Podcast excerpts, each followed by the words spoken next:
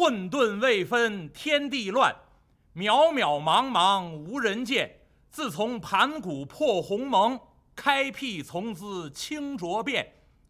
负载群生养智人，发明万物皆成善。欲知造化会元功，须看《西游释厄传》。谢谢诸位。这首上场诗，鄙人第一次用。以前说了那么多回目的《西游记》啊，呃，从来没有用过这首上场诗。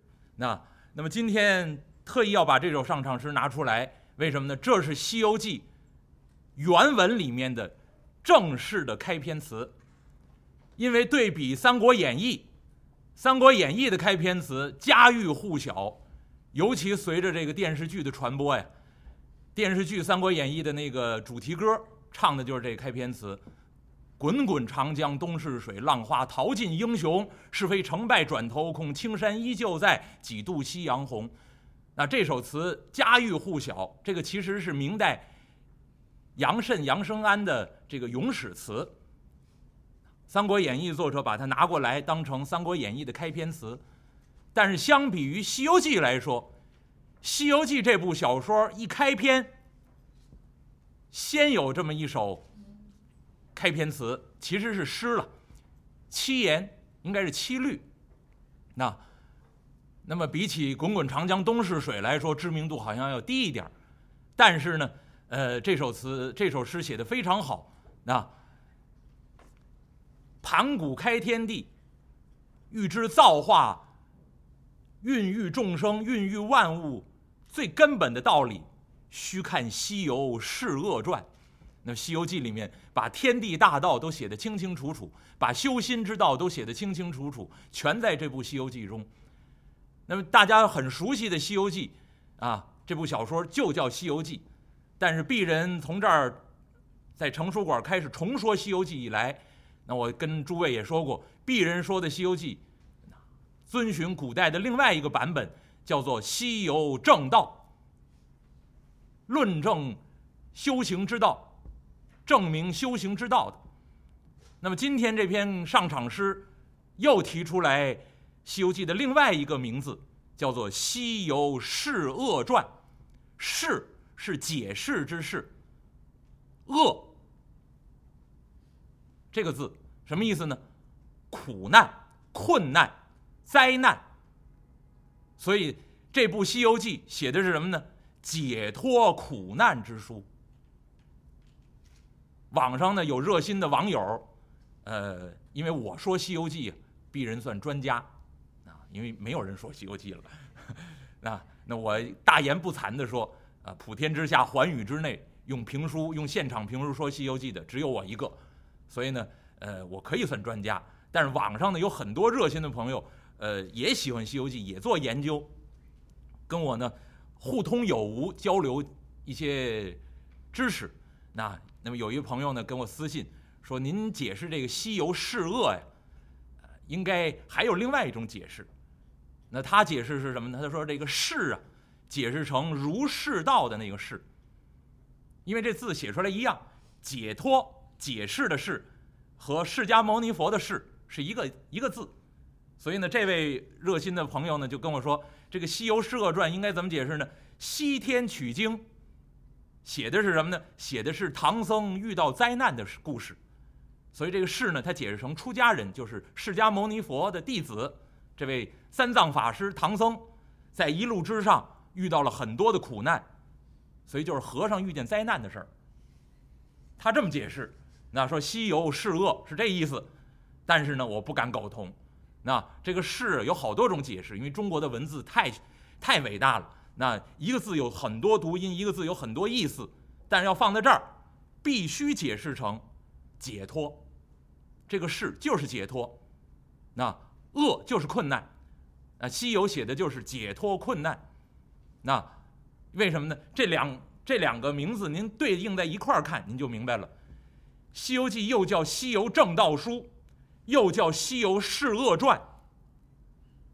如何能解脱苦难呢？须正悟大道。正悟大道的目的是什么呢？解脱苦难。那所以两部书，两个名字，但是说的是一件事。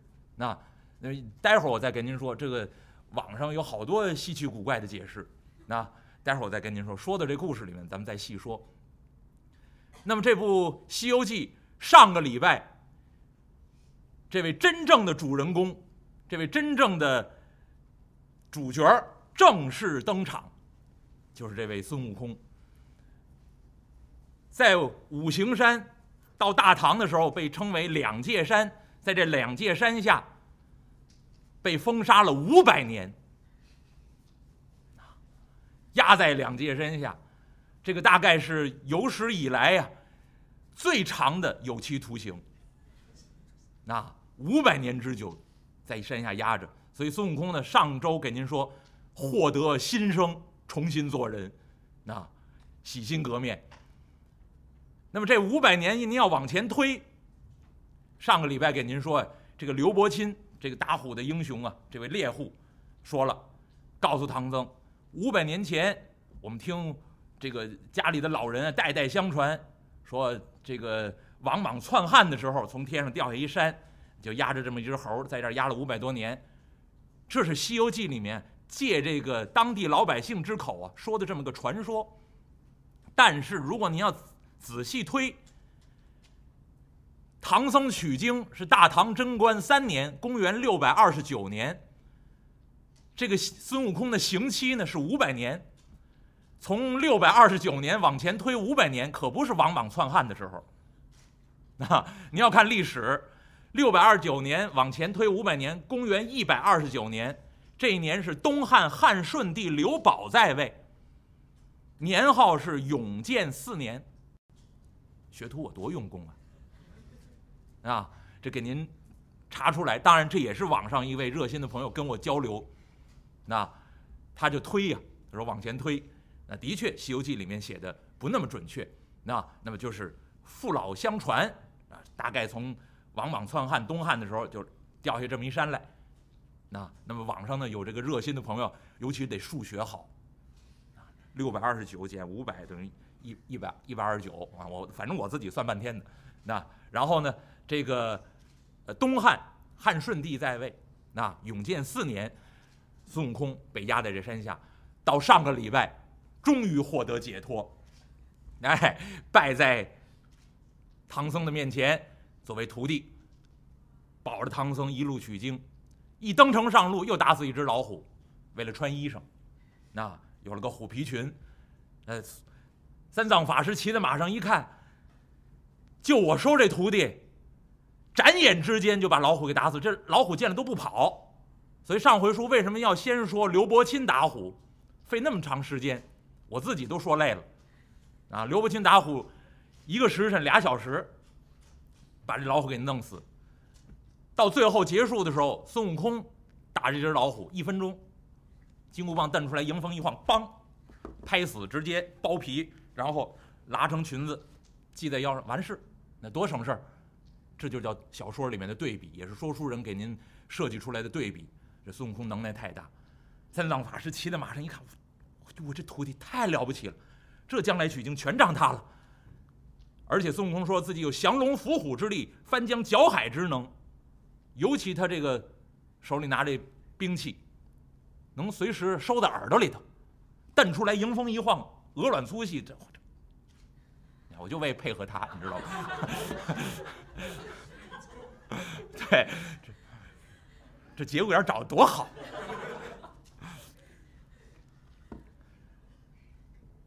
三藏法师好奇呀，你这是本领，你这个兵刃都从哪儿来的呀？另外，徒儿，为师我收了你了，你这个家乡何处？你是哪儿的人呢？你在哪儿拜师学艺？你学了这身本领，得了这个好宝贝。孙悟空挑着担子牵着马，嘿嘿嘿，师傅，那说来可话长了，那。这事儿啊，得慢慢说。我说说，您听听。在想当初，三藏法师骑在马上一看啊，徒儿，什么叫想当初啊？师傅，想当初啊，就是 long long ago，很久很久很久很久以前的事儿。这师徒一行一边走一边说。他们这儿呢，慢慢说。列位，咱们把三藏法师和孙悟空这个一边走一边说这事儿先搁在这儿，翻回头来，咱们说孙悟空跟三藏法师说这 long long ago 的故事。那就是想当初，那您可记住了啊？这书这个《西游记》这第七难叫两界山头，刘伯钦打虎，孙悟空出世。三藏法师把孙悟空收下，两人刚刚登城上路，孙悟空要叙述自己的身世，咱们把这故事就先搁在这儿，什么时候再捡起来呢？看吧，啊，看吧，咱们争取这个二零一五年年头啊，或者春节之前吧，咱们能够把这故事再再继续接上。那孙悟空跟三藏法师说自己的身世。三藏法师好奇呀，听着吧。孙悟空说自己呀，这故事啊，得从什么时候说呢？很久很久以前，盘古开天地的时候。所以您看，今天我上场时说这个，那混沌未分天地乱，渺渺茫茫无人见。自从盘古那破鸿蒙，开辟从兹，清浊变。很久很久很久以前，盘古开天地。有了天，有了地，有了山，有了海。那么就在东胜神州有一小国，这国家呢叫傲来国。东胜神州傲来国，这个国家呢临海，在海中啊有这么一座石山。这座石山呢名字叫做花果山。所以呢，孙悟空先说自己的身世：东胜神州傲来国花果山的人士。列位，孙悟空可不是中国人，为什么呢？四大部洲，这儿必须得给您交代交代。这是佛家的说法，《西游记》里面写孙悟空出生地东胜神州傲来国花果山。那东胜神州在哪儿呢？中国所在之处，叫做南瞻部洲。所以呢，孙悟空出生地叫东胜神州，已经不属于中国所在的南瞻部洲了。所以孙悟空是哪儿的人呢？外国人。那所以这个不是不是连云港的人士，列位，就因为中国人特别喜欢给自己那个这个有名的人物找点那个出生地。为什么他开发旅游？比如苏三的老家啊，找出来啊，洪洞县。然后呢？这个，呃，观世音菩萨也给找了一个，在舟山群岛那找个地方，啊，普陀山。其实观世音菩萨印度人，对吧？观世音菩萨修行地方在印度，玄奘法师亲自去过，是一座荒山。那到中国来以后呢，中国人喜欢这位菩萨，就一定要在中国给他找一个旅游胜地来安排他，所以就在舟山群岛附近找了这么一个普陀。普陀岛来安放观世音菩萨，啊，那么有苏三的故事，那就得给苏三，哎，找这么一个洪洞县，哎，那么所有的这些名人，反正能找着的，一定要在中国这儿找一个落脚地，哎，来发展旅游事业。最可笑的，有一朋友给我发一张照片，他是哪儿人？他是新疆人。新疆这地方呢，这个吐鲁番，然后那儿有一个著名的景点叫火焰山。然后在火焰山这儿呢，立了一个巨大的雕塑，什么孙悟空，就抱着金箍棒啊，就刚才这这姿势，在那儿立了一个雕塑。这是小说，你要在火焰山那儿立一雕塑，最适合立什么？就是玄奘法师。玄奘法师是真正到过火焰山的地方，那但是孙悟空呢，那是小说家言，而且呢，你要非给孙悟空找老家，真有人找了，这江苏省连云港市，啊，附近找了一个花果山。啊，还修了一个大圣庙，啊，里面还供着这么一个猴儿，哎，然后就说这个斗战胜佛呀，供在里面，这这个无稽之谈呢。那所以孙悟空不是连云港人，孙悟空是哪儿人呢？东胜神州傲来国花果山。那那位说这个东胜神州什么意思呢？这必须得说这个佛家的词汇。那列位，我说的《西游记》，这部《西游记》呢？古人评点啊，一开篇就说《西游记》仙佛同源之书，但是我呢更偏重于佛家。对于佛教，在座的诸位，那包括我也包括所有在网上或者是那个那个 M P 三里面听鄙人说书的朋友，我跟大家说，佛教对于中国人来说，既熟悉又陌生。为什么呢？很多我们用的词汇都来自于佛教，但是陌生是什么呢？很多人对佛教有各种各样的误解，啊，或者各种各样的那个那个。歪曲，啊，把一些神奇诡异、妖魔鬼怪的事情都搁到这个佛教里面来，那，那么这个将来咱们说到《西游记》后面的时候，咱慢慢再跟您细说。那说熟悉，列位对佛教其实非常非常熟悉。过去在大唐的时候说什么？家家阿弥陀，户户观世音。那您就知道信仰那个普及到什么程度，家家户户供奉阿弥陀佛，甚至这阿弥陀佛到后来成了中国人的口头语，啊。或这考试终于过了，哎呦！我上学的时候我还有这个这个这个反应，就是到到最后期末考试，尤其是体育，那你说多不容易，跟那个那个倒霉的老师那磨呀，最后他终于在那积分册上给我写了一及格，然后我从他那办公室出来，我就冲着那个空空荡荡的操场，我就一一拍手，阿弥陀佛，终于熬过去了，这一这一学期又算混过去了，那。然后像什么物理呀、啊数学呀、化学啊这类考试能熬过去，然后我我通常都是在教室里面就是阿弥陀佛，几乎成口头语了。那那现在诸位大概说阿弥陀佛不太不太常见，您要到寺庙里面，寺庙里面佛教徒见面打招呼，双手合十，阿弥陀佛。那我给寺庙里的法师打电话，拿起这电话来，阿弥陀佛，您好。您要仔细想，这多可笑！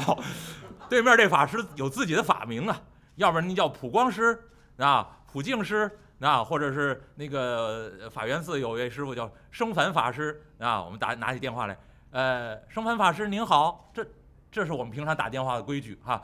但是我们都习惯了打电话，阿弥陀佛您好，以为我给阿弥陀佛打电话呢。大概阿弥陀佛那儿不通电话，他也用不了这玩意儿。而且呢，最后挂电话什么这事儿都说完了啊啊，那个最后那个那那那好好好，那就这样就这样，阿弥陀佛阿弥陀佛阿弥陀佛，挂了。你说普及到什么程度？那见面打招呼口头语一样。那那么观世音菩萨更不用说了。那那在中国人心目当中有非常重的位置，甚至于我们平常说的很多词，其实都来自于佛教。比如说菩萨，那。比如说佛，没有佛教传来之前，没有这样的词。那个佛呀，只有我们平常写仿佛，单立人一个佛。在没有佛教翻译之前，这个这个字没有没有佛陀的那个含义。那所以翻译佛经，为中国人的语言带来非常丰厚的词汇。这个大家太好理解了。只要出现一样新事物，一定会带来一样新东西。那中国人过去叫席地而坐。我我这回去东渡扶桑啊，到东营去，我特意跟朋友约定要住一天合适的旅馆，那合适旅馆非常昂贵啊，列位，我们好几个人平摊，最后每个人还得一千块一千多块钱一个晚上，就住一天，那而且那个那个屋子，一七七四一七七四年的旅馆，一直到现在还在用，那老房子。非常非常有感觉啊！而且呢，标准的榻榻米。然后呢，我就进去以后呢，我就往那个席席子上，它有个垫子，往那一跪，啊，双膝跪地，然后两两个脚呢这么一搭，那自己的臀部呢坐在这个后足跟上，体验一下，一分钟，这还行，两分钟过去，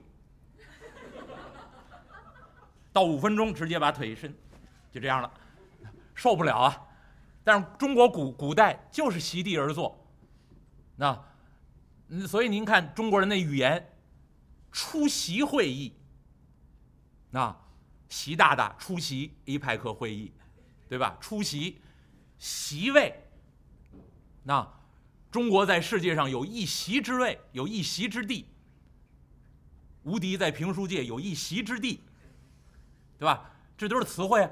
那如果中国人一开始都是像现在一样垂足而坐，没有这词汇，铺一这个屋子里面铺一大块席子，这个叫沿，每个人座位底下再有一块垫子，那个叫席，啊，所以有长辈或者尊贵的人单独给他准备一个垫子放在那里，那叫什么叫主席？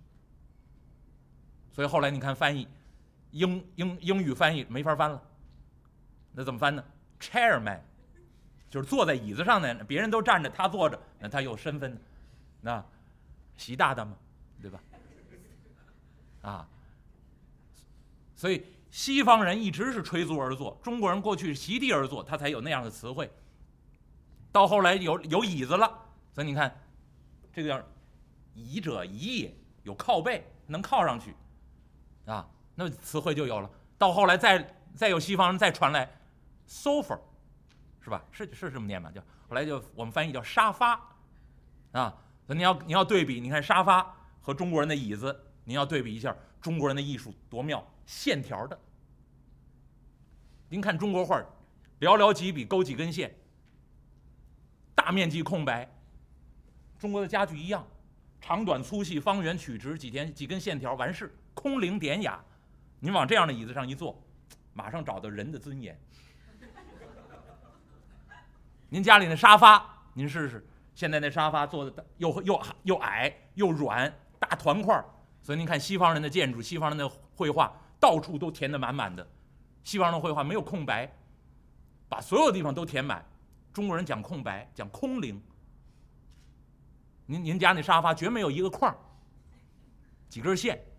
没有沙发都是一定大团块儿所以您看西方人建筑也如此。金字塔，大石块累积起来；帕特农神庙，大石块累积起来。您看中国人建筑，木梁木柱一搭，框架式线条的感觉，对吧？所以您看看，所有东西新东西传进来的时候，一定会有新的词汇。